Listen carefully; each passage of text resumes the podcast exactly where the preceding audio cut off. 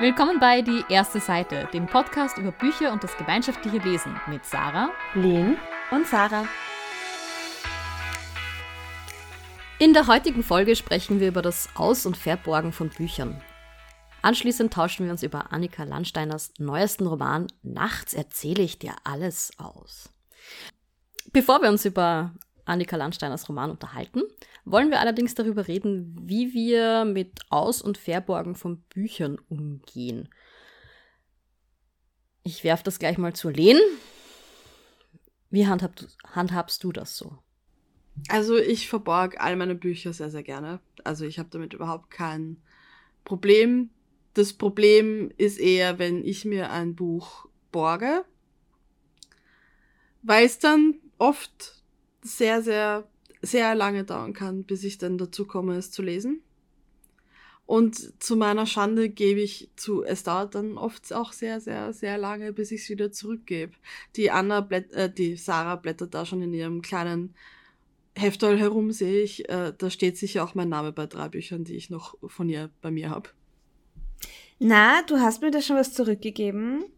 Ach, ich glaube, es sind noch ein, zwei, ja. Und das ist ich glaube, das war 2020 oder so.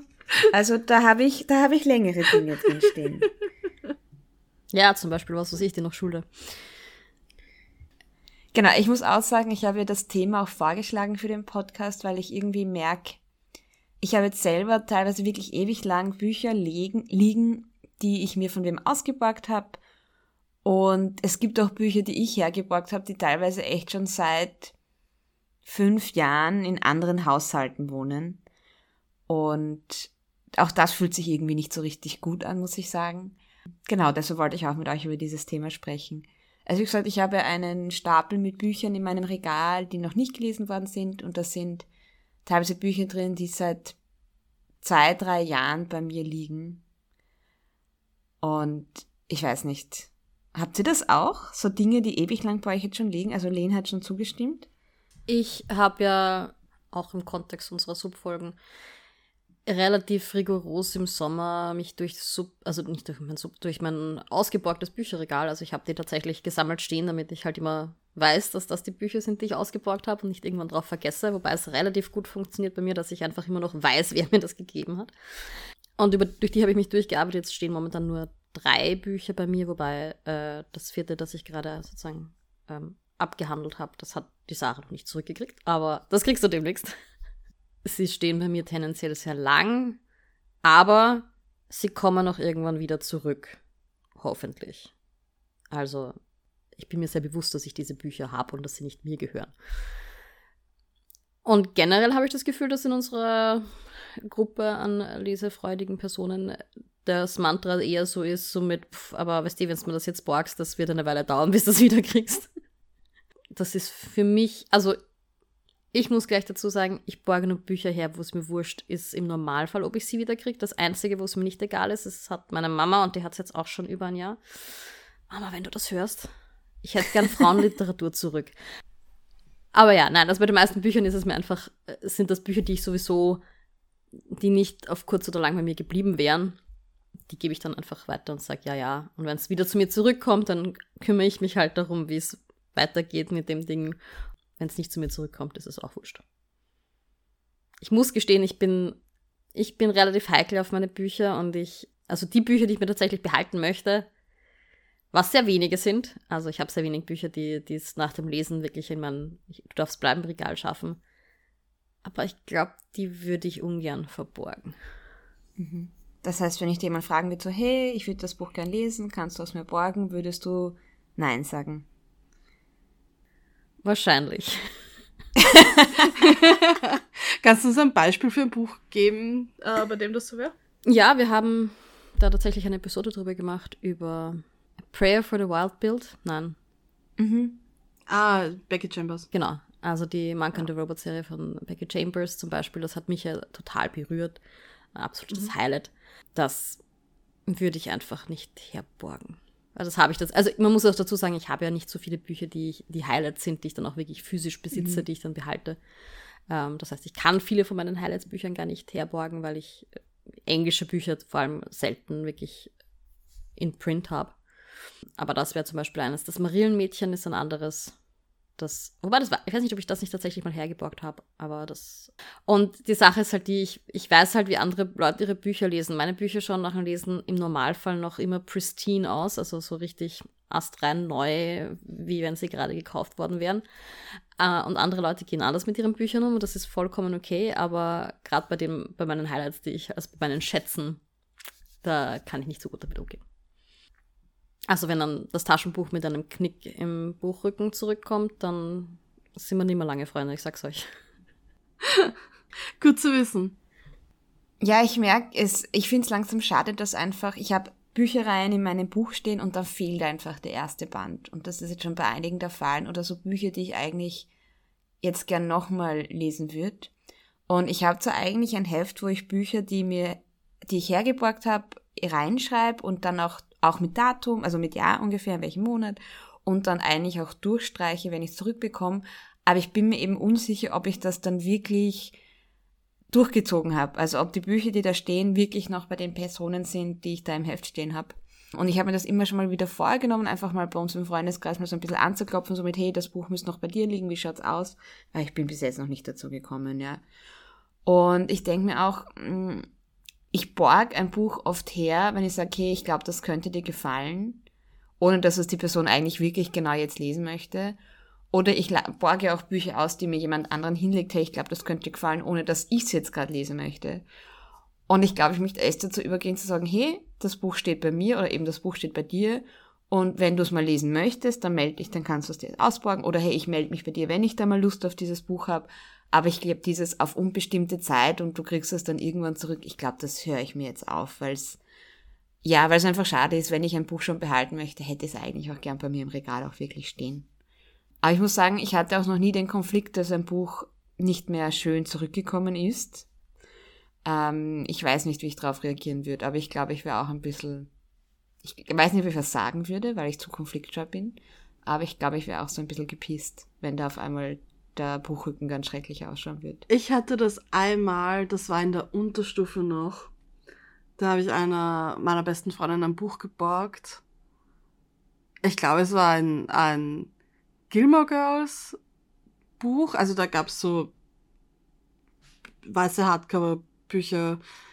Ich weiß nicht, warum sie da Bücher drüber gemacht haben, keine Ahnung. Aber ich, ich habe das auch irgendwie nicht mehr. Und ich glaube auch nicht, dass sie es gelesen hat, to be honest. Aber wie ich es zurückbekommen habe, hat eines von denen wurde angeknabbert von ihrer Ratte. Das ist einfach, das ist einfach passiert. Aber ich war jetzt auch nicht gepisst oder sonst irgendwas. Okay. Es war ja nicht Absicht oder so, sondern sie hat halt, weiß nicht, auf ihrem Schreibtisch oder irgendwo liegen gehabt und die Ratte ist halt herumgelaufen und ja, passiert. Ja, ich will, ich will hoffen, dass die meisten von diesen Dingen nicht Absicht sind, aber es ist halt trotzdem so ein, ja, nein, wird für mich nicht gehen. Und ich finde, dann ist es zumindest, sollte zumindest so ein Anbieten da sein, so mit, hey, es tut mir voll leid, dass das passiert ist. Ich würde dir anbieten, dass ich es dir nochmal kaufe und halt die angeknabberte Version selber behalte. Das würde ich mir jetzt im Erwachsenenalter erwarten mit zwölf. Ja, da war es noch ein bisschen anders irgendwie. Da hat man sein, da hat man irgendwie andere Dinge gehabt, für die man sein Taschengeld hergeben hat müssen. Mir geht's übrigens ähnlich, Sarah. Ich oft, gerade halt im, ähm, bei unserem Büchermontag, na, wenn da jemand ein Buch gelesen hat, also wenn wir nicht alle das gleiche Buch lesen, ab und zu kommt das vor, und sagt, ja, das habe ich gerade gelesen, das hat mir gut gefallen, will es irgendwer, dann nimmt man sich's halt mit. Auch wenn man es jetzt nicht sofort unbedingt lesen möchte. Und auch ich bin so eine Person, wenn ich dann mir denke, hey, das Buch hat ist jetzt kein Highlight für mich, es bleibt nicht bei mir, aber ich könnte mir total vorstellen, dass das jemand anderem gut gefallen könnte. Dann gebe ich es der Person auch. Wobei, wie gesagt, bei mir ist es dann meistens ja so ein, dadurch, dass ich meine Highlights nicht vergebe, ist es dann meistens so ein, wenn es nicht zurückkommt, ist auch okay. Und meine Frage ist jetzt noch beim Bücher ausborgen. Ähm, nutzt ihr eure Bibliotheken in eurer Nähe? Borgt ihr nur von anderen Personen aus oder auch von Institutionen? Ich habe mir das schon immer wieder vorgenommen, endlich mal in die große Bibliothek zu gehen. Aber ich merke, ich habe das überhaupt nicht im Schirm. Ich glaube, weil ich oft auch erstens englischsprachige Literatur lese und meistens Werke, die jetzt gerade auch rauskommen und aktuell sind. Ähm, und meistens auch ganz bestimmte Bücher lesen möchte. Also ich bin nicht so, dass ich sage, ich will jetzt gerade irgendwas lesen, sondern ich habe ja eine ganze Liste an Büchern, die eigentlich drauf warten, von mir gelesen zu werden. Und da ist auch dieses Bedürfnis, mal in der Bibliothek nachzuschauen. Also das ist wahrscheinlich ein Vorteil, dass ich mir denke, dass diese Art von Büchern, die ich gelesen wird, dass ich die dort gar nicht finden würde. Das ist wahrscheinlich auch ein Vorteil, müsste ich mal ausprobieren. Aber wie gesagt, ich glaube, das ist so ein Vorteil und auch so eine Bequemlichkeit, weil da müsste ich mich halt wieder drum kümmern, dass ich danach schaue, ob das dort vorhanden ist, dass ich es mir ausborgen gehe, dass ich es ähm, auch mit dem E-Reader, den ich habe, funktioniert das anscheinend nicht ganz so einfach, wie es funktionieren könnte. Und deshalb auch aus Bequemlichkeit habe ich mich da bis jetzt noch nie drum gekümmert. Wie schaut das bei euch aus? Also ich borg schon immer, das erinnert mich dran, ich glaube, ich muss meine Büchereikarte erneuern lassen. Ähm, ich schaue schon, dass ich äh, E-Books oft über die Bücherei ausborg, wenn sie es haben. Also haben sie nicht immer, aber wenn sie es haben, wenn es gerade verfügbar ist, äh, mache ich das gerne. Auch Hörbücher geht gut über diese App. Mir fällt gerade nicht mehr an, wie sie heißt. Libby. Danke. Aber ich bin ehrlich gesagt sehr selten in der Bücherei und baue ein physisches Buch aus, was eigentlich dumm und schade ist, weil ich wohne fünf Minuten von der Bücherei weg. Von der Hauptbücherei, bitte, ja. Ja, von der Hauptbücherei. fünf Minuten, wenn ich langsam gehe. Ich äh, habe in, sagen wir, guten zehn Minuten eine Filiale und hat, also ich war vor allem als Kind extrem oft in der Zweigstelle, die halt bei uns am nächsten war, bis ich irgendwann halt beschlossen habe, nein, ich möchte lieber alle Bücher besitzen, die ich äh, lese. F fragt mich nicht, hat niemand hinterfragt, also meine Mutter hat das kurz hinterfragt, ich habe ihr erzählt, ne, weil ich möchte diese Bücher ja alle ein zweites Mal lesen und dann hat sie das nie wieder hinterfragt. Vor allem Fach- und Sachbücher schaue ich tatsächlich ganz gerne in der Bibliothek nach, weil dann weiß ich, okay, in drei Monaten, also ich kann es zweimal verlängern und in drei Monaten muss das Ding bei mir wieder ausziehen und wahrscheinlich habe ich es bis dahin eh nicht gelesen und dann ist es okay, weil habe ich wenigstens kein Geld dafür ausgegeben und muss mich nicht um Platz kümmern. Aber was ich zum Beispiel auch, also in unserer Zeitstelle hat das mal gemacht, ich weiß nicht, ob es jetzt noch ist, ich muss gestehen, dadurch, dass ich ja gerade versuche, meine, meinen Sub abzubauen, habe ich die Bü Büchereikarte tatsächlich nicht verlängert, weil ja auch ein Büchereibuch ein Buch wäre, das bei mir einzieht. Und dafür habe ich gerade keine Ressourcen. Auf jeden Fall ähm, habe ich da auch schon gesehen, also die hatten auch schon so Aktionen mit, wo sie eben so Blind Date with a Book gemacht haben, wo sie ein paar Stichworte draufgeschrieben haben, das war verpackt. Und sie haben es mir dann auch quasi eingescannt, damit ich nicht sehe beim Ausleihen, was der Titel ist. Äh, also das fand ich zum Beispiel ganz reizvoll. Und eben gerade so bei Büchern, wo ich hm, vielleicht nicht mal das ganze Buch lesen möchte, sondern so bei Sachbüchern, die Dinge zum Nachschlagen, könnte man viel mehr auf die Bücherei zurückgreifen. Und auch, ich meine, wir lesen im Montag hauptsächlich deutschsprachige Literatur von Frauen. Die meisten von diesen Büchern wird es auch in der Bücherei geben. Also auch da könnte man, könnte mal drauf zurückgreifen. Ähm, und eben in der Zweigstelle, also in der, in der Hauptbücherei, glaube ich, gibt es auch, also ich glaube generell, dass die Zweigstellen Schwerpunkte haben. Ich glaube schon, dass man da auch eben zum Beispiel englische Fantasy oder sowas würde man, glaube ich, ganz gut finden. Auch aktuelle Titel. Aber es ist schon lange her, dass ich danach gesucht habe. Aber ich habe das als Kind äh, oft gemacht, dass ich Bücher ausgeborgt habe in der Stadtbücherei in der Kleinstadt, aus der ich komme. Die haben nicht viel gehabt, das war so ein ganz muffliger alter Raum, so kellermäßig ein bisschen. Ich habe da sehr äh, liebe Erinnerungen an das. Aber meine Eltern haben mir das, diesen Büchereipass irgendwie geholt, wo das noch mit Hand eingetragen wurde, weil ich die Knickerbocker Bücher gelesen habe. Und meine Eltern wollten nicht alle Knickerbocker Bücher dieser Welt kaufen und bei uns daheim stehen haben. Und damit wir die nicht damit die nicht zu viel Platz wegnehmen, haben sie gesagt, ich soll sie mir doch alle aus der Bücherei ausbauen. Ja, Fun Fact, die Bücherei hatte nicht alle Knickerbocker Bücher. Bei mir waren es die fünf Freunde, aber die hatten auch wirklich alle. Ich bin mir ziemlich sicher, dass die Hauptbücherei auch einige Manga-Reihen hat, die man sich also ja. ausborgen kann. Die haben sicher auch Mangas, ja. Die sind auch sehr schnell gelesen, nicht zu, also jetzt nicht teuer, aber halt, wenn man irgendwie an einem Abend drei liest, geht das schon ins Geld. Ähm, also das ist, finde ich, auch eine gute Option. Um zurück zu diesem Ausborgethema auch zu kommen, habt, Kennt ihr das, wenn du ein Buch liest und du würdest das gern herborgen oder ausborgen, aber du hast es auf einem E-Reader gelesen? ja, das ist sehr traurig. Ich habe da letztens erst drüber nachgedacht. Ja. Aber das theoretisch die Sarah und ich könnten das, glaube ich, mal versuchen. Ich glaube, es gibt so ein Tolino-Ding, mit dem man das machen kann. Wollte ich gerade sagen, ich glaube, es hat da mal irgendein Update gegeben und dann habe ich das auch versucht zum Laufen zu bringen. Und das hat einfach nicht funktioniert. Das ist jetzt wahrscheinlich schon wieder zwei Jahre her oder so. Schätze ich jetzt mal. Also man könnte es durchaus probieren. Aber ich finde schon, dass das was wäre, was. Also es reicht ja dann, es ist auch okay, wenn man dann sagt, das ist nur auf Zeit. Also man kann sich das dann, man kann das nur zwei Wochen verleihen oder sowas in die Richtung.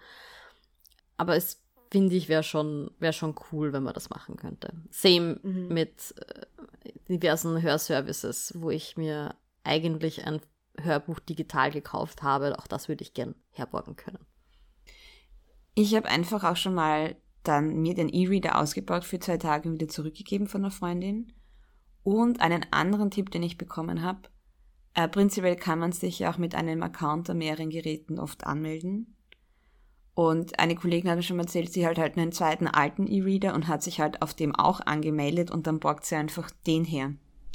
Das geht? Kommt natürlich darauf an, bei welchen, welchen E-Reader man hat. Da gibt es ja verschiedene Betreiber. Aber bei dem, den ich habe, also ich habe auch zum Beispiel einmal meinen E-Reader ja in Wien vergessen, als ich aufs Land gefahren bin zu meinen Eltern und habe mich dann auf dem alten E-Reader von meiner Schwester eingeloggt und habe dann quasi weiterlesen können. Was ich schon mal gemacht habe, was allerdings sehr mühsam war, und ich nenne hier jetzt einfach Namen. ähm, ich habe keinen Kindle und es gibt Amazon-exklusive Bücher. Da wollte ich eines, also e- E-Books. und da wollte ich eines lesen und eine gute Freundin war so lieb und hat gemeint, ja, ja, sie gibt mir einfach ihre Account-Daten und ich kann mich ja auf der Computer-App einloggen und das am Computer lesen. Das war eine Novella, also es war jetzt nichts, also eine Erzählung, es war nichts Langes. Das war extrem mühsam, weil ich mich auf einem neuen Gerät eingeloggt habe hat Amazon da extrem viele Hürden gemacht mit Authentifizierung, was ja voll okay ist, weil ich meine, das ist ja auch es ist ein Account, über den man ja dann auch Dinge kaufen könnte und so weiter und so fort. Aber es war dann für die Freundin und mich extrem anstrengend, das zum Laufen zu bringen. Tatsächlich, dass ich meinen E-Book her, e wieder hergegeben habe, habe ich auch schon einmal gemacht. Das war für einen Gedichtband. Da hat die Kollegin gesagt, ja, das liest sie eh, das heißt innerhalb der nächsten Woche. Und ich habe gesagt, gut, ich habe gerade eh drei physische Bücher zum Lesen und ein Hörbuch. Ich komme eh nicht dazu, mir irgendein E-Book in nächster Zeit runterzuladen. Sie soll es ruhig sich nehmen. Und ich glaube, dann ist sie krank geworden oder bin ich krank geworden. Und dann ist das, glaube ich, drei Wochen und sie war dann, hat total das schlechte Gewissen gehabt. Und ich war so mit, hey, ich habe genug zu lesen, ich brauche den E-Reader gerade nicht. Und zur Not kann man ja immer noch auf seinem Handy lesen. Stimmt, ja. Für mich ist es ja dann nicht so schwierig, mich in meinen eigenen Account einzuloggen und Voll. Aber eben dieses Ausborgen von, von E-Reader-Büchern, das ist auch etwas. Wobei, wann borgt ihr denn ein Buch her oder wann borgt ihr euch ein Buch eigentlich aus? Ha. Ja, in Wirklichkeit, wenn mir wer anderes sagt, also wenn ich, eher so wie du beschrieben hast, Sarah, wenn ich das Gefühl habe, das würde dieser Person gut gefallen, oder wenn mir die Person sagt, das musst du lesen. Oder ich hatte eben schon, dass jemand sieht, dass ich ein Buch habe und so, hey, das wollte ich eh schon mal immer ausprobieren, darf ich es mir ausborgen. Das ist bei mir noch der dritte Fall, der eintritt. Und vice versa, wenn ich bei wem ein Buch sehe, wo ich sage, oh, das wollte ich sowieso lesen. Ja, lustigerweise, also wenn ich weiß, ihr habt dieses Buch im Regal und es ist noch ungelesen, dann würden wir das gemeinsam lesen, dann kann ich es mir gerade nicht von euch ausborgen. oder es ist eben das Büchermontagbuch oder sowas in die Richtung, dann das geht manchmal, das geht sich manchmal aus. Da gibt's, manche Leute sind so schnell, dass man sich das, also so früh dran, dass man sich das dann noch ausborgen kann. Und auch ich war schon mal eine von denen, bitte. Einmal, die so früh dran war, dass, äh, dass ich das Buch weiterborgen konnte. Aber dadurch, dass wir halt viel tatsächlich gemeinsam lesen, ist das gar nicht so leicht. Mhm. Ähm, und ich glaube doch, dass wir, dass auch ihr viel, das, was mich interessieren würde, halt als E-Books oder E-Audios ähm, lest und hört. Ich muss auch sagen, ich glaube, also ich bin in der privilegierten Position, dass ich die Bücher, die ich haben will, mir kaufen kann. Ähm, also ja, und ich habe halt wirklich gerne Bücher. Es hat sich tatsächlich seit bei der Jugend, als ich das meiner Mutter eingeredet habe, mit ich muss die alle besitzen, nicht so stark verändert. Ich lasse sie schneller wieder los. Also ich, wenn ich sie mal gelesen habe, dann kann ich schnell sagen, okay, gut, die können gehen. Aber ich muss auch sagen, ich habe halt wirklich, die Buchhandlung, die nächste ist halt, meine Grätzl-Buchhandlung ist halt näher als die nächste Zweigstelle. Und die meisten Bücher, die ich mir ausborgen würde, wären ja zum Beispiel dann nicht in der nächsten Zweigstelle, sondern in irgendeiner anderen Zweigstelle. Das heißt, es wäre mit viel mehr, also ich könnte es mal in die Zweigstelle liefern lassen, ja, das ginge. Ähm, aber es wäre halt, ist halt mehr aufwand, als wenn ich eine E-Mail an meinen Buchhändler schicke und sage, ähm, ich hätte gerne diese Bücher. ja. Voll. Es ist halt auch oft Bequemlichkeit oder man muss es ja auch nicht zu negativ konnotieren. Wir müssen halt alle mit unserem Stundenkonto, das wir pro Tag haben, auskommen und oft ist es echt so, bevor ich mich da jetzt um kümmere und dorthin fahren, zurückfahren, klicke ich da einmal auf den Kaufen-Button und gerade englischsprachigen E-Books sind halt auch echt oft sehr günstig, muss man mm. auch dazu sagen. Und das ist auch so ein, das ist auch einfach ein bisschen Zeit, die ich mir dadurch kaufe. Ja. Mhm. ja. Also das ist oft so eine Frage, die man sich halt stellt, ist es das Geld oder ist es die Zeit? Und was ist für mich gerade wertvoller? Und wie gesagt, auch sehr privilegiert, wenn man sich für die Zeit entscheiden kann. Also sagen kann, mir sind das jetzt 5 Euro wert, dass ich diese Stunde Fahrzeit hin und retour nicht in Kauf nehme. Ja.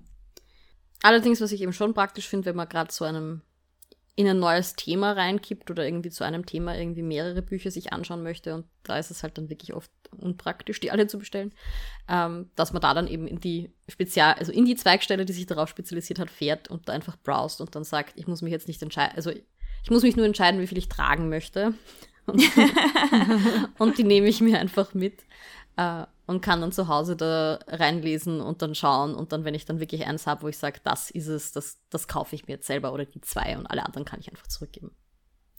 Oder wenn man weiß, dass eine Reihe sehr lang ist, ich denke mir gerade Rat der Zeit, falls ich das irgendwann wirklich anfangen möchte, das hat doch sicher eine Bibliothek in ja, der Nähe. Definitiv. Ja, und ein Buch, das die Sarah auch schon plant, weiterzuborgen, was ich vorher rausgehört habe, ist eben Nachts erzähle ich dir alles von Annika Landsteiner. Ähm, wir müssen zu sagen, wir haben ja schon ein Buch von ihr gelesen und zwar So wie du mich kennst. Ich habe jetzt kurz überlegen müssen, weil wer die Folge gehört hat oder unseren Instagram-Account verfolgt, weiß ja noch, dass wir uns den Titel sehr schwer gemerkt haben und auch einige neue Titel aus Versehen erfunden haben. Und uns hat das Buch damals eigentlich ganz gut gefallen und die Autorin hat auch in einem Interview davon erzählt, dass sie gerade am nächsten arbeitet. Und wir wollten das dann auch für unseren Büchermontag vorschlagen und das haben wir jetzt auch gemacht und eben im Büchermontag gelesen. Eben nachts erzähle ich dir alles. Und Len, ich glaube, du hast da den ersten Satz und die erste Seite nochmal angeschaut, wie das bei uns eben Tradition hat bei der ersten Seite.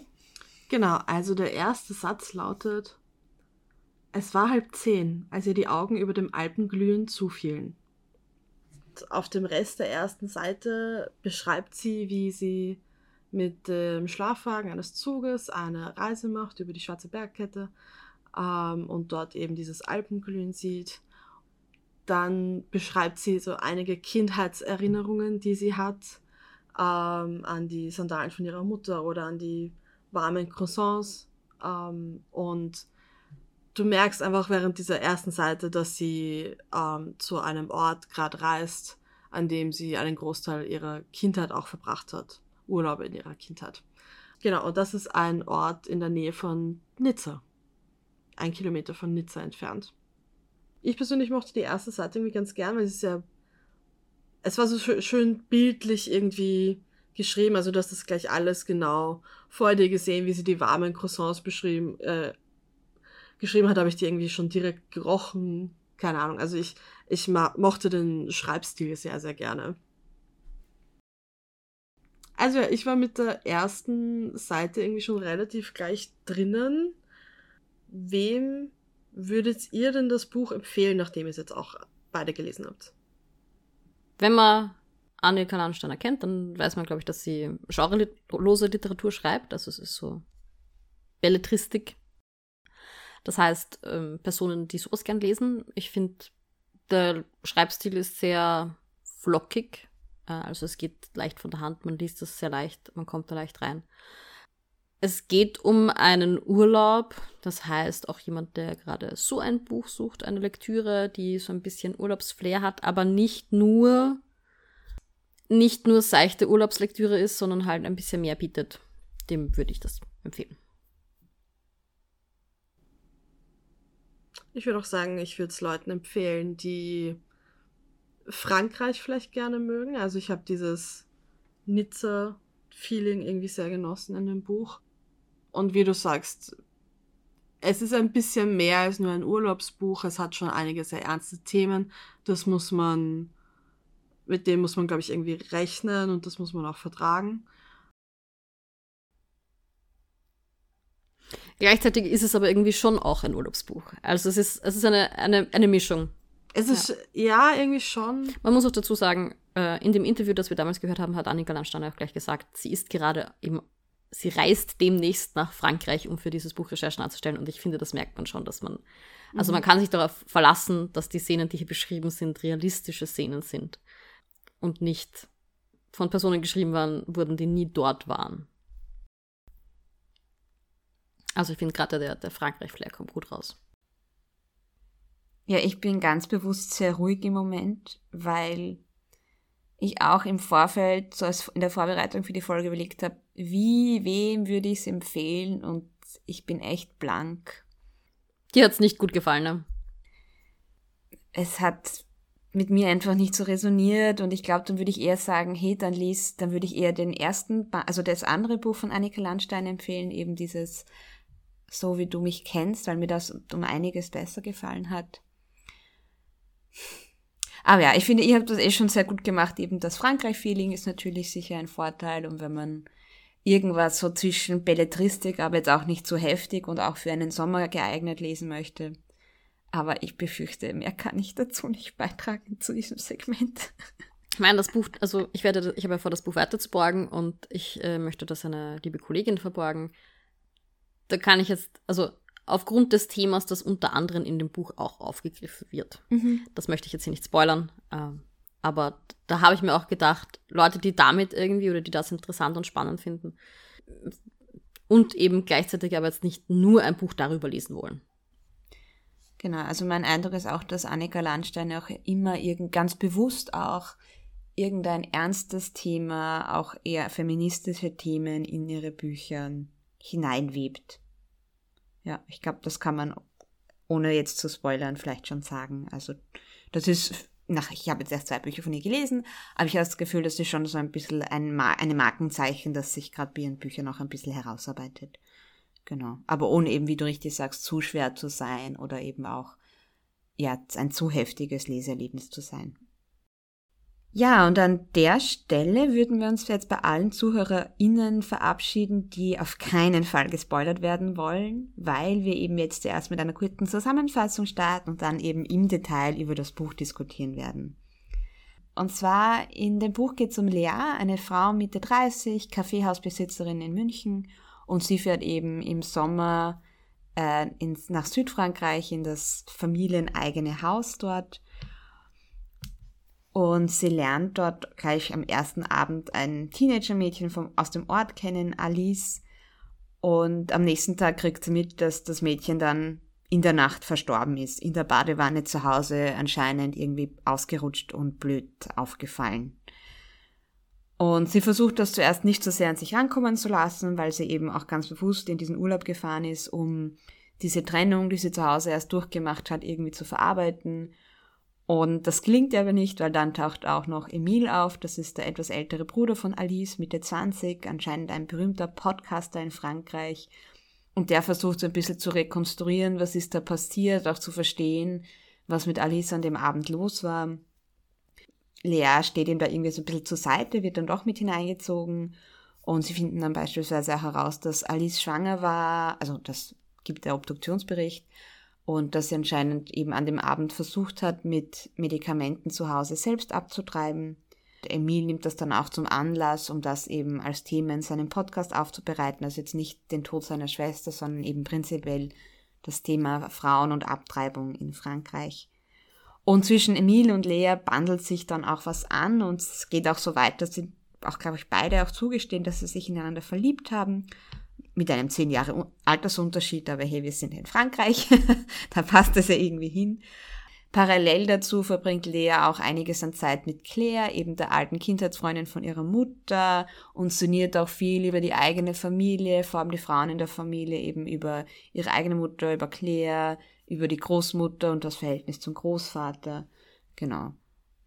Und am Ende geht Lea wieder zurück nach Deutschland und ein halbes Jahr später trifft sie sich noch mit Emil und sie haben sich immer noch gern. Und das ist prinzipiell der Plot, hätte ich gesagt. ich finde, es war echt schwierig, hier den, den, Inhalt zusammenzufassen.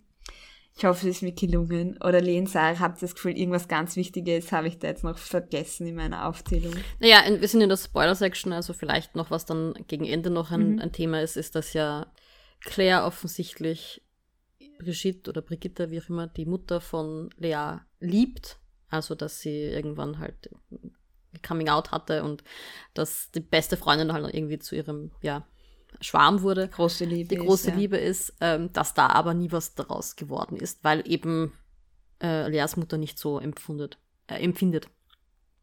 Äh, das war dann auch nochmal ein Thema, was vor allem ganz spannend war, weil ja Lea ähm, offensichtlich bi, pansexuell, es wird nie benannt, nicht heterosexuell ist.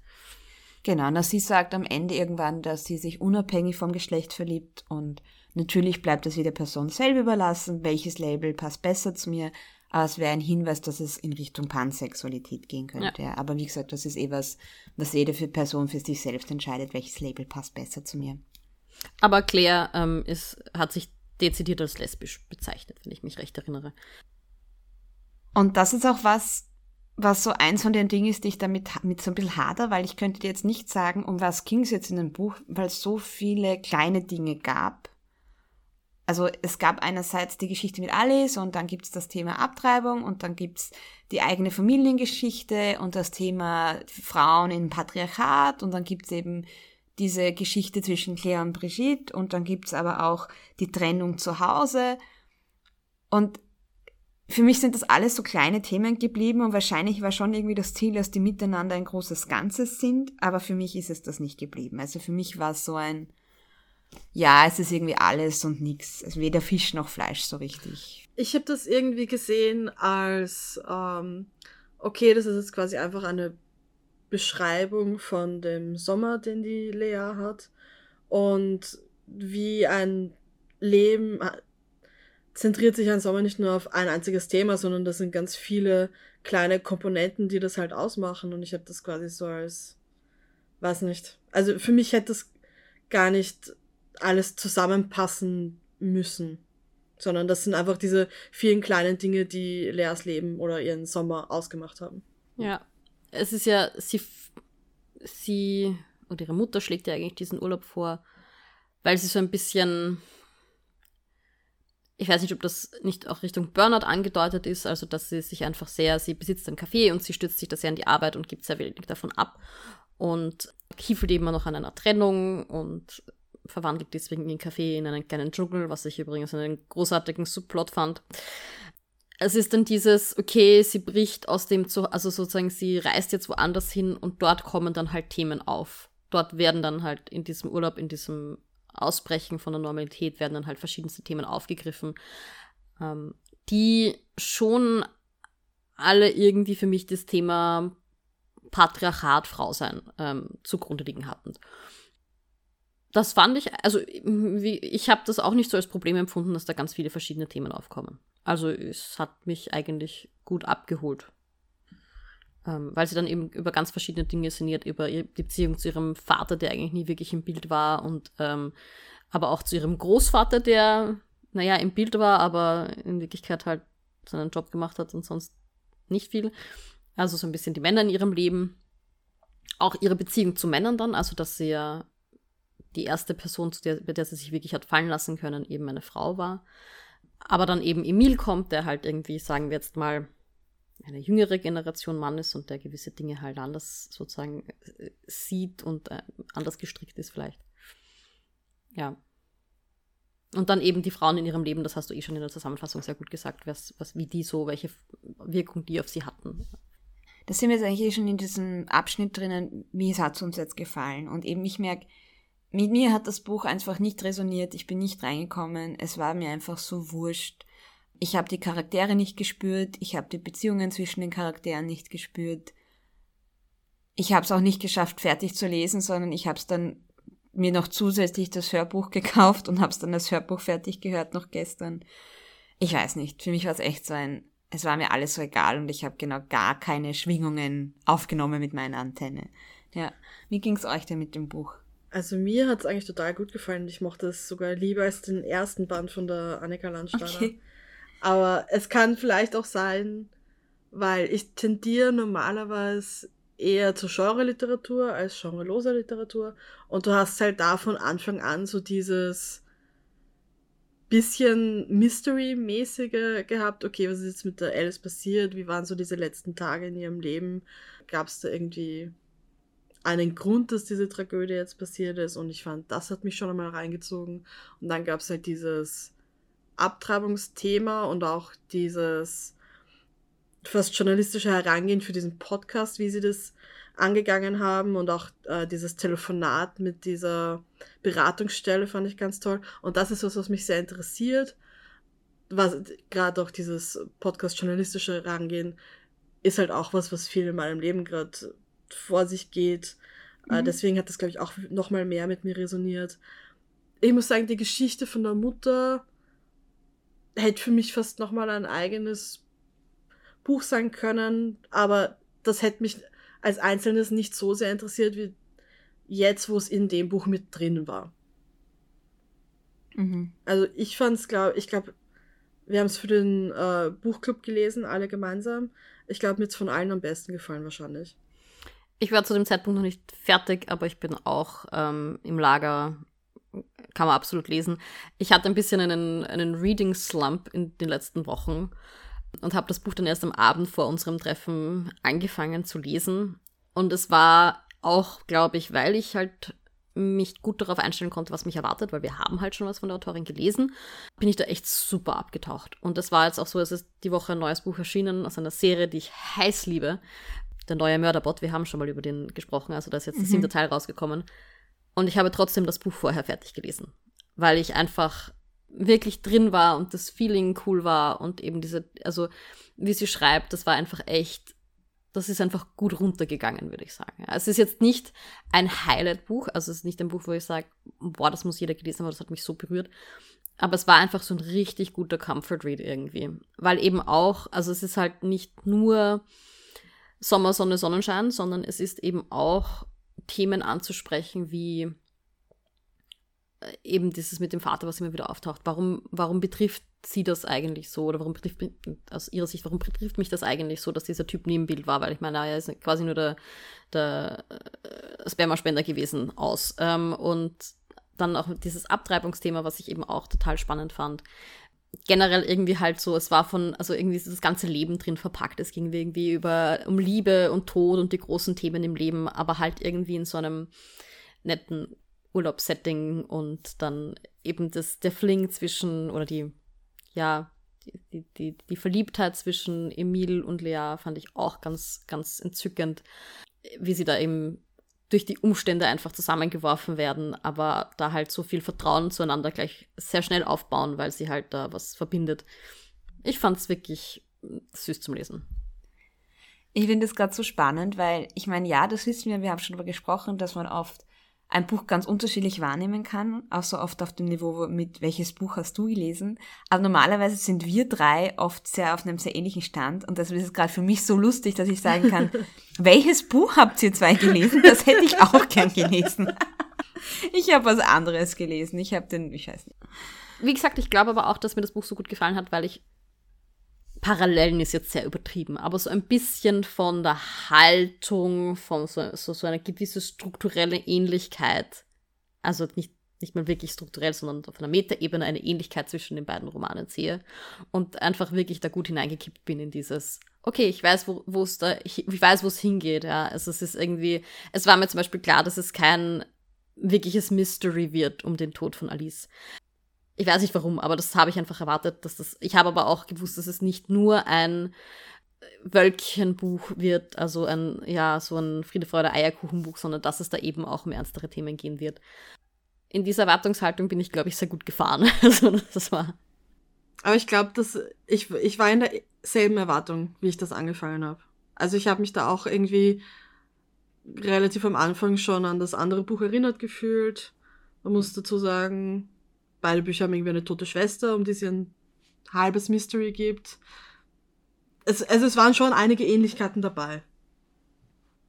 Ja, eben auch dieses, ich weiß nicht mehr, woran ich das festmache, aber irgendwie ist, das ist halt, dass man schon merkt, es geht irgendwie um ein Thema, aber dieses Thema ist halt Teil des Lebens von Leuten. Ja, also es ist trotzdem geht das Leben weiter, auch wenn wir über Abtreibung reden oder was auch immer in diesem Buch, kann man halt trotzdem noch einen schönen Sommerurlaub haben. Also, das, das fand ich irgendwie so ein bisschen dieses. Ich finde, es war eine, eine schöne Abbildung von was Leben alles ist. Eben die, die Höhen und Tiefen und Trauer, aber auch Freude und Verliebtsein und gut essen. Ach. Ja, ich glaube, mein Problem war die ganze Zeit, ich habe es einfach nicht gefühlt. Also ich habe diese Gespräche oft sehr konstruiert gefunden, auch einfach zu auch sehr viel, was erklärt und gesagt worden ist, statt dass es gezeigt worden ist. Also es ist mir gesagt worden, dass sie jetzt Emil toll findet, aber ich habe es nicht gespürt. Und ich habe auch Näher als Charakter bis zum Schluss nicht richtig fassen können. Für mich war die irgendwie immer, die war halt da und hat das kommentiert, was allen rundherum um ihr passiert ist aber sie selber war da relativ wenig beteiligt, zumindest so wie ich es gelesen habe. Und ja, wie gesagt, es hat sich alles für mich einfach konstruiert und nicht echt angefühlt. Aber ich hatte irgendwie das Gefühl, das liegt ein bisschen daran, dass sich die Lea selber mehr als Beobachterin sieht.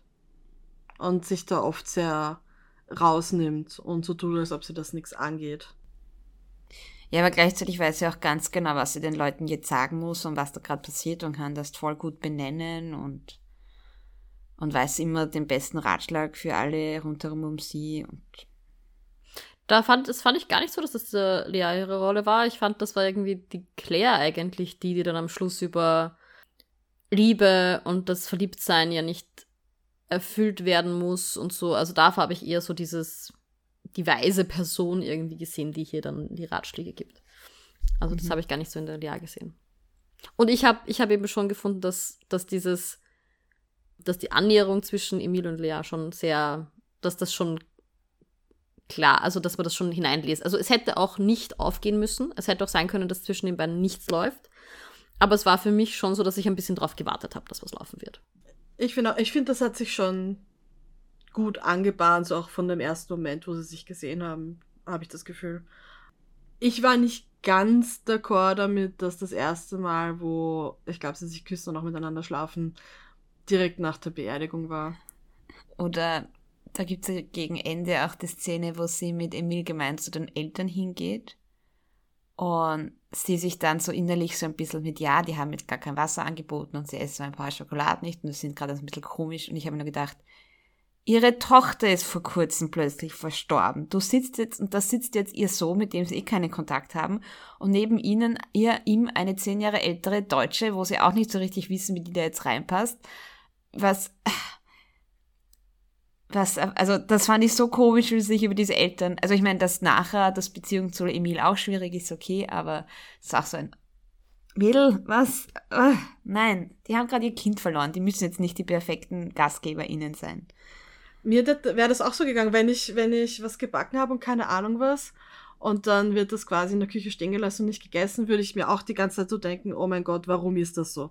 Also so anxiety Aber auch wenn da die gerade ihre Tochter verloren haben, dann wirst du denken, okay, ja, weiß nicht.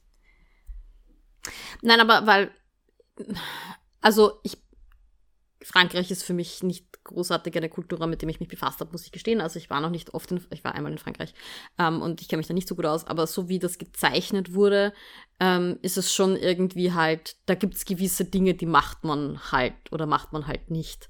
Und ähm, soweit ich das weiß, kriegt man auch in Frankreich in jedem Lokal Wasser zum Essen. Also Wasser ist sozusagen das Grundding, das es immer gibt. Und wenn du dann halt ja, natürlich sozusagen ist es, ist, verstehen wir als LeserInnen, warum diese Familie gerade extrem kämpft, aber es ist irgendwie halt, finde ich, wird herausgestellt, wie stark sie kämpfen, weil der Lea eben auffällt, wow, die haben jetzt nicht mal Wasser angeboten. Ja, aber sie erklärt das mit, boah, Emils Eltern sind echt scheiße. Statt, okay, ja, die trauern halt gerade oder die sind halt echt in einer schwierigen Mm, Phase. So habe ich das. Ich meine, okay. das echt Ja, scheiße habe ich bezogen auf, wie sie mit ihrem Sohn umgehen und da, das fand ich auch vollkommen gerechtfertigt, weil Ja, aber ich habe ich hab's eben gestern erst gehört und da war schon so, dass das, auch bevor es dann um die Beziehung zu Emil ging, der Aufstand von ihr echt drum ging, boah, die sind echt komisch und der arme Emil, was hat er für Eltern? Ach so. Ja, Eltern, die gerade eine Tochter verloren haben. Ah, Eh, aber ich Ja. glaube eben, dass, also gerade noch dazu in so einer Kleinstadt, dass da selbst die, die heftig trauern, noch mehr von einer, also so eine, wie sagt man, eine Schicht von Höflichkeit und Anstand und Ding aufziehen würden. Und dass das eben dann so mit, weil es war ja also noch nicht so, dass sie heulend da gesessen sind und deswegen nicht imstande waren, irgendwas zu machen, sondern sie haben ja offensichtlich sogar gebacken oder irgendwie halt diese Torte oder Tart oder was auch immer organisiert. Also, da fand ich schon, dass das irgendwie. Also, für mich ist es nur ein Sieg darüber gekommen. weil wir vorher schon bei Claire waren, es gibt ja auch diesen, dass immer mal wieder auch die Kapitel unterbrochen werden mit Briefen von Claire. Also das find, findet man ja erst dann, ich glaube, beim dritten, vierten Brief heraus, dass es die Claire ist. Ich muss auch sagen, ich finde, es hat, weil prinzipiell finde ich das jetzt eigentlich ja cool, wenn es dann auch so eine zweite Erzählebene gibt. Aber ich finde, es gab jetzt nicht viel, was die Briefe zum Plot beigetragen haben oder Informationen gegeben haben, die nicht in der normalen Geschichte auch vorgekommen sind. Oder wie ging es euch mit dem Element dieser Briefe?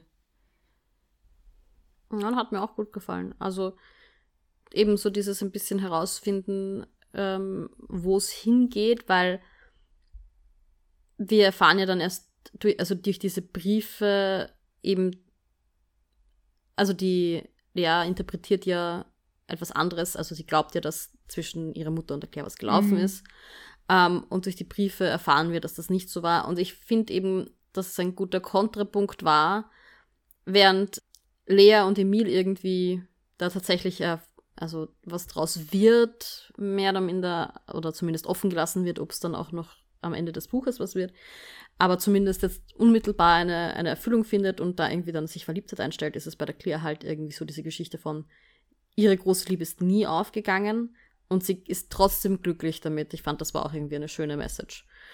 Finde auch die beste Stelle im Buch war, wo die Mutter von Claire sie diagnostiziert, was sie denn hat, weil sie sagt, sie kribbelt am ganzen Körper und sie weiß nicht, was das ist. Und ihre Mutter macht dann so ein paar Tests und lässt sie vom Sessel springen, um zu schauen, ob sie Blinddarmdurchbruch hat und ich weiß nicht was. Und dann sagt sie, okay, ich weiß, was die, also sozusagen, ich weiß, was es ist, du bist verliebt. Und äh, das fand ich eine wirklich süße Stelle. Also das hat mir viel gegeben.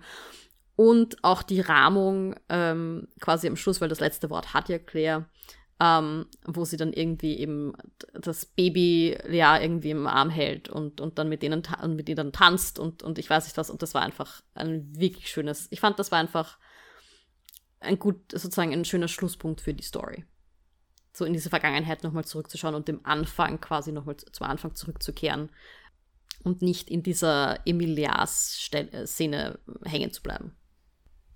Ich habe ja am Anfang gedacht, dass Claire halt eine bezahlte Person ist in dem Haushalt, die halt dafür bezahlt wird, dass sie sich um dieses Haus kümmert und die vielleicht früher auch in, als Köchin beschäftigt war oder so. Also, dass die eigentlich einfach befreundet sind, die Mutter und sie, das habe ich lange nicht gecheckt. Oder vor allem, weil man dann am Ende ja auch gezeichnet bekommt, dass es sehr wohl eine Phase gibt, wo eben Brigitte mit, Cle äh, mit Lea oft in Frankreich war und er auch sehr viel Zeit mit Claire verbracht haben. Das ist für mich auch, das habe ich auch erst so in, in der zweiten Hälfte vom Buch realisiert. Und am Anfang hatte ich da ein ganz, ganz anderes Bild von der Rolle von der Claire im Hinblick auf Brigitte und ähm, Lea, vor allem weil auch die per sie waren, was in Frankreich anscheinend noch einmal ein bisschen üblicher ist als bei uns, dass man auch Personen, die man schon gut kennt, trotzdem per sie ist oder so. Kenne ich mich leider zu wenig aus. War ich sehr verwirrt. Was ich eben auch einen interessanten Aspekt fand, die Len hat das eh schon angesprochen. Hier haben wir, wir haben ein bisschen auch schon dieses, diesen, diesen äh, Berühmtsein und Privatsphäre kommt ein bisschen vor. Und wie das jetzt ist, wenn man sich als jemand, der sehr privat ist, plötzlich mit jemandem zusammentut, der doch einen gewissen ja, Berühmtheitsstatus hat.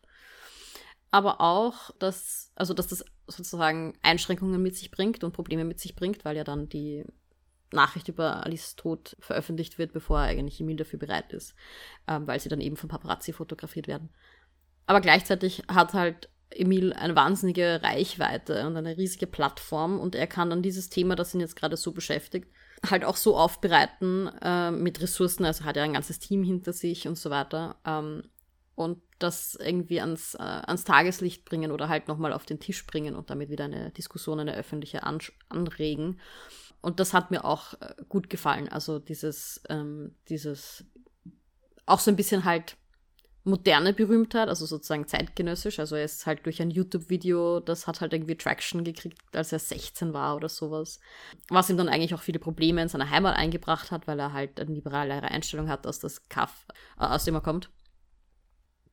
Also diese, das hat mir auch sehr gut gefallen, ja. Ähm, und auch, dass es dann im Endeffekt wahrscheinlich nicht nur deshalb, aber halt auch einer der Gründe ist, warum er mit seinen Eltern nicht kann und warum deswegen auch die Schwester eine wichtige Bezugsperson für ihn war und so. Ich habe mich auch beim Lesen gefragt, ob die Autorin das Buch ganz bewusst nach Frankreich gesetzt hat mit der Abtreibungsthematik, weil eben im Gegensatz zu Österreich und anscheinend auch Deutschland in Frankreich das ja tatsächlich auch straffrei ist. Also bei uns ist es ja. Es ist auch bei uns straffrei. Es ist, nein, genau, es ist straf, stimmt, das ist der Unterschied. Es ist bei uns zwar straffrei, aber es ist eigentlich auch, aber es ist nicht so, dass das die Krankenkasse übernimmt, weil es prinzipiell schon eine Straftat ist, die nicht verfolgt wird oder so irgendwie, keine Ahnung. Genau, es ist eine Straftat, aber sie ist straffrei im Grunde. Also bis zur zwölften Woche. Und in Frankreich scheint das ja anders zu sein. Also da scheint es ja auch wirklich von Krankenkassen übernommen zu werden. Und auch der Zugang zur Abtreibung einfach prinzipiell leichter zu sein als in Österreich und Deutschland, zumindest so wie ich das aus dem Buch ausgelesen habe.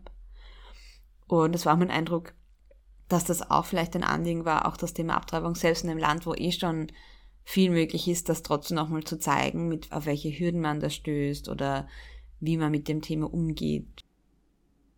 Ja, also ich glaube, das war ganz sicher deswegen in Frankreich gesetzt und ich fand es auch so arg, wie sie eben dann gezeigt hat, das erste Google-Ergebnis, das die Alice gehabt haben muss, war eben von dieser Beratungsstelle, die keine unter Anführungsstrichen echte Beratung geben, sondern dich versuchen zu überreden, dieses Baby auszutragen.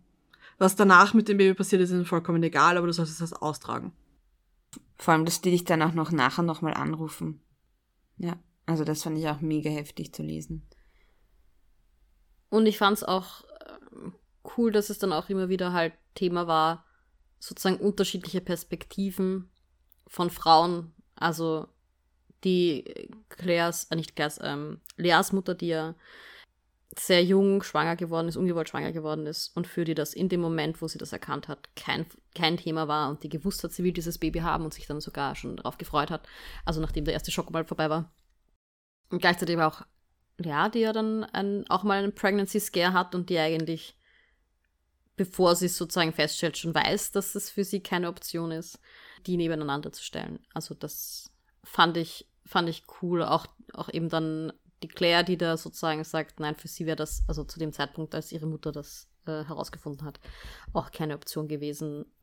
Aber gleichzeitig, und da wollte sie ehrlich sein, auch wenn sie schon gesehen hat, dass oder gespürt hat, dass die Brigitte das oder Brigitte das austragen möchte, war sie trotzdem ehrlich, weil sie gemeint hat, in so einem Punkt sollte man nicht lügen. Also das fand ich auch gut gemacht.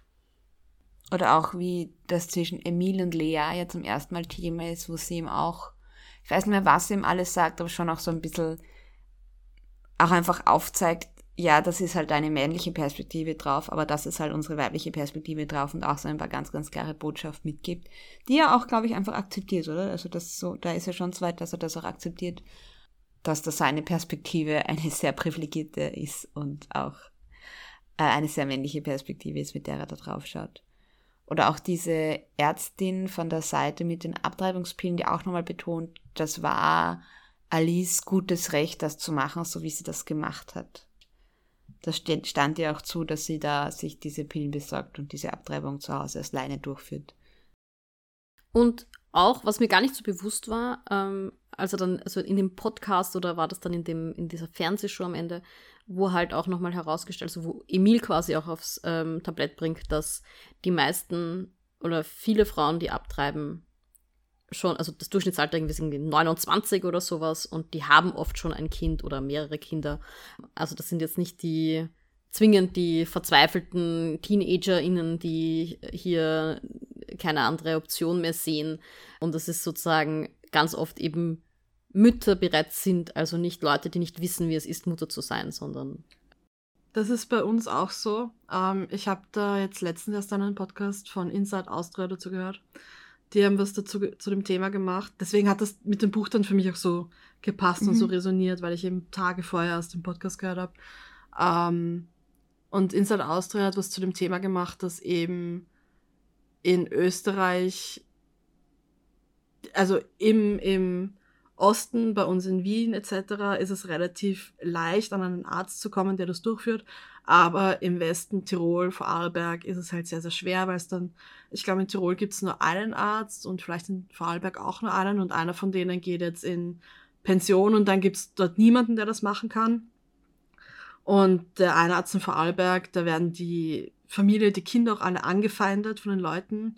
Deswegen, und das war halt der Grund für den Podcast und da haben sie eben auch erwähnt, dass, wie ihr gesagt habt, das Durchschnittsalter, das sind nicht Teenager, die das alles machen, sondern Frauen, die schon 30 Jahre alt sind etwa, die aber einfach kein Kind jetzt in ihrem Leben sehen oder schon eins haben oder wo es einfach nicht passt, sage ich mal. Und vor allem, da war ich ja auch so schockiert, weil für mich war das so selbstverständlich, dass wir das Recht haben, abzutreiben, wenn man kein Kind haben möchte bis ich gecheckt habe, dass das in Österreich nur straffrei ist und dass das jeder selber zahlen muss und dass das teilweise, also dass das mehrere hundert Euro kostet, weil echt. 400 bis 800 Euro. Es kann, glaube ich, sogar teurer ja. sein, aber so und im Schnitt. Genau.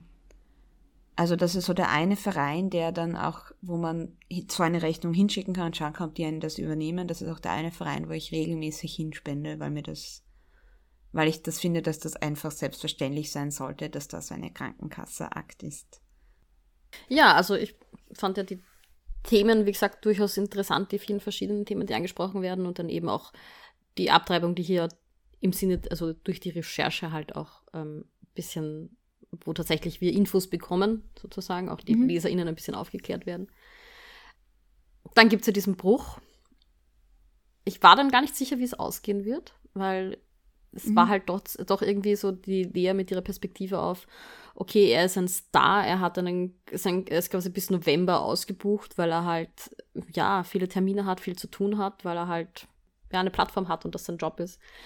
Während sie halt in ihrem Café, in ihrer kleinen Welt da lebt. Ja, dann am Schluss treffen sie sich ja nochmal und da läuft auch nochmal was. Und es wird aber offen gelassen, wie es dann weitergeht. Also es ist, man, wir können jetzt durchaus spekulieren und ich, ich fand das wirklich. Ähm, mir hat es gut gefallen, einfach dieses, okay, diese Panik auch dann von der Lea irgendwie mit, das kann eigentlich nicht funktionieren, wir sind da überhaupt nicht kompatibel und dann da auch einen sehr harten Schlussstrich zieht in einem sehr emotionalen Moment, wo sie irgendwie von dieser Panik über, überkommen wird. Dann Probleme hat, da wieder Kontakt aufzunehmen und dann so nach einiger Zeit nach einem halben Jahr oder was, äh, sehen sie sich dann doch tatsächlich wieder. Ähm, also sie haben davor schon Kontakt aufgenommen und so. Und das fand ich nochmal schön, auch diese, diese Unsicherheit, in welche Richtung soll sie jetzt schauen, weil wenn sie, wenn sie in die Richtung schaut, aus der er kommt, dann könnte es diesen awkward Moment geben, wo man sich die ganze Zeit anschaut und noch nichts anderes sagen kann, weil man doch so weit auseinander ist. ich fand das süß. Mir hat das auch sehr gut gefallen, vor allem weil gerade das mit dem, in welche Richtung schaue ich jetzt, aus welcher Richtung komme. Ich schwöre, genau das habe ich auch oft. Das ist so ein Gedanke, der kommt von mir sein. Nein, also ich mochte auch das Ende. Ich mochte auch, wie, dass es halt offen geblieben ist. Und grundsätzlich war es für mich auch ein sehr, ich sag mal, realistisches Ende von wegen, du hast ja diesen Sommer mit ihm verbracht. Und dann hörst du halt eine Zeit lang nichts mehr voneinander und dann triffst du dich halt doch. Ich weiß nicht, ich fand das irgendwie nett und realistisch und keine Ahnung, ich möchte gern glauben, dass sie dann zusammengekommen sind ich muss sagen, für mich war es ja am Ende jetzt wichtig herauszufinden, was ist mit diesem Kaffee? was hat sie mit diesem Dschungel gemacht? Weil da beschrieben sind, ja, die MitarbeiterInnen haben jetzt schon Hawaii-Hemd gekauft und Jesus Maria und, und Papai für Desserts auf die Karte genommen und eigentlich wollte, fand Lea selbst diesen Dschungel ja voll schrecklich. Und ich fand dann dieses Jahr, sie hat sich halt als eigentlich an dieser Villa orientiert, die es da in Südfrankreich gibt. Und sie hat so ein paar Elemente vom Dschungel schon drinnen lassen, aber das ist jetzt das Motto und sie hat jetzt auch wieder was Neues draus gemacht.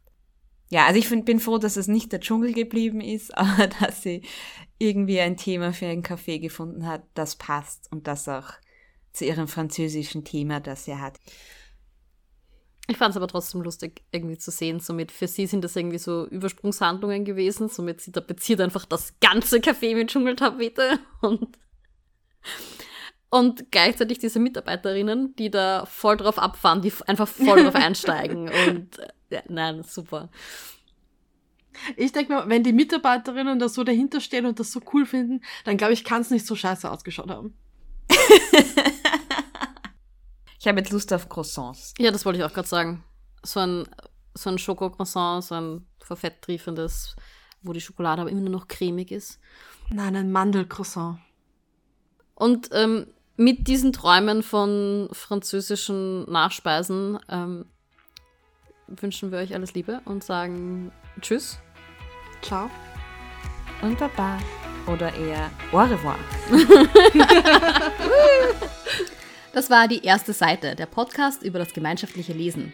Die nächste Folge kommt am 1. des nächsten Monats. Bis dorthin folgt uns auf Instagram unter die-erste-seite oder schreibt uns doch eine E-Mail an ersteseite.podcast.gmail.com. Bis zum nächsten Mal.